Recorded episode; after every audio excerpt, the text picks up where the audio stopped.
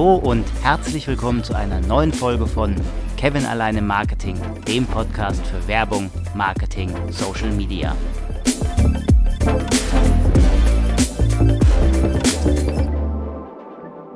Letzte Woche war ja bekanntermaßen Ostern. Da ist dann auch mal mein Podcast ausgefallen. Ostern ist rum, neue Folge her. Die letzten Folgen befassten sich mit den vier Ps, also Product, Price, Place und Promotion. Nun möchte ich eine neue Reihe schalten, nämlich Kreativitätstechniken. Marketing ist nämlich so viel mehr als einfach nur Werbung und wie platziere ich mein Produkt. Es geht auch darum, Probleme zu lösen. Beispielsweise, wie bringe ich ein neues Produkt unter die Leute? Oder wie und wo bewerbe ich denn mein Produkt? Was ist mein USP? Was ist meine Markenpositionierung? Und, und, und. Man muss nicht immer seinen eigenen Gehirnschmalz da reinstecken, sondern man kann mittels diverser Kreativitätstechniken spielerisch an die Sache rangehen. Der Marketeer ist auch da nicht alleine, sondern er kann das zu Gruppenarbeiten umfunktionieren. Die Methoden in den nächsten Folgen habe ich vorwiegend aus einem echt, echt wunderbaren Buch von Dirk Lippold mit dem Titel Die 75 wichtigsten Management- und Beratungstools. Fangen wir heute mal mit einem ganz einfachen Thema an, mit einer ganz einfachen Technik, dem Brainstorming. Denn gerade diese Methode dürfte eigentlich so fast ziemlich jedem ein Begriff sein. Diese Technik stützt sich auf das Prinzip der Assoziation, um möglichst viele problembezogene Ideen hervorzubringen.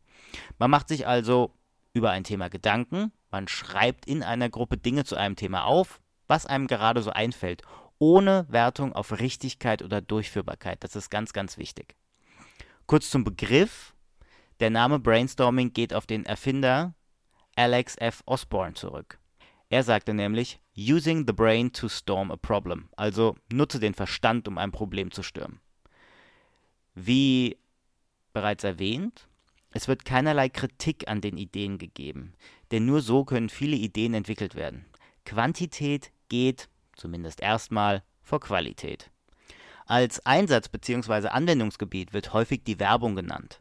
Allerdings kann man diese Methode auch für die Produktentwicklung benutzen oder ganz allgemein für die Ideenfindung in den verschiedensten Bereichen.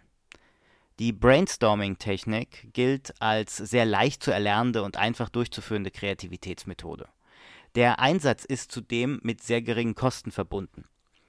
Die Güte der Ergebnisse ist allerdings sehr von der Zusammensetzung der Teilnehmer abhängig.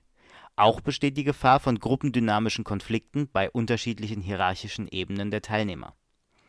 Die Brainstorm-Methode lässt sich in drei Phasen unterteilen: der Vorbereitungsphase, der Durchführungsphase und der Auswertungsphase in der Vorbereitungsphase stellt der Moderator oder Gruppenleiter, also jedenfalls die durchführende Person, die Gruppe meist aus fünf bis maximal zwölf unterschiedlichen Personen zusammen. Das können Mitarbeiter, Experten, Laien, Kunden, Chefs oder komplett fremde Leute sein. Je heterogener die Gruppe, umso kreativer die Ideen.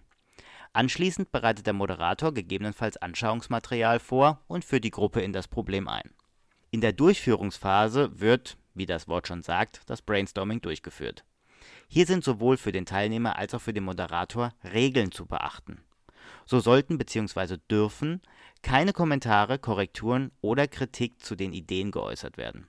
Es sollten so viele Ideen wie möglich in vorgegebener Zeit, so circa 15 bis 30 Minuten, abgegeben werden. Rumspinnen ist explizit erlaubt, genauso wie das Kombinieren und Aufgreifen von bereits geäußerten Ideen. Der Moderator überwacht diese Regeleinhaltung, dokumentiert die Ideen, stellt Fragen und schafft Verbindungen zu früheren Ideen. In der Auswertungsphase werden alle Ideen vorgelesen, bewertet und sortiert. Problemferne Ideen werden dabei aussortiert. Die Bewertung und Auswertung kann sowohl in derselben Diskussion durch dieselben Teilnehmer erfolgen oder von anderen Fachleuten. Es gibt auch noch die schriftliche Form des Brainstorming. Hier sprechen wir aber dann von Brainwriting. Das Besondere hierbei ist, dass jeder Teilnehmer in Ruhe Ideen sammeln und diese schriftlich festhalten kann. Das war's schon wieder. Das war ein kleiner, schneller Einblick ins Brainstorming. Ich hoffe, es hat dir gefallen. Lass mir gerne ein Like oder einen Kommentar da oder schreib mir einfach unter kevinalanemarketing@outlook.de. Wir hören uns dann in der nächsten Woche mit der nächsten Kreativitätstechnik. Bis dann.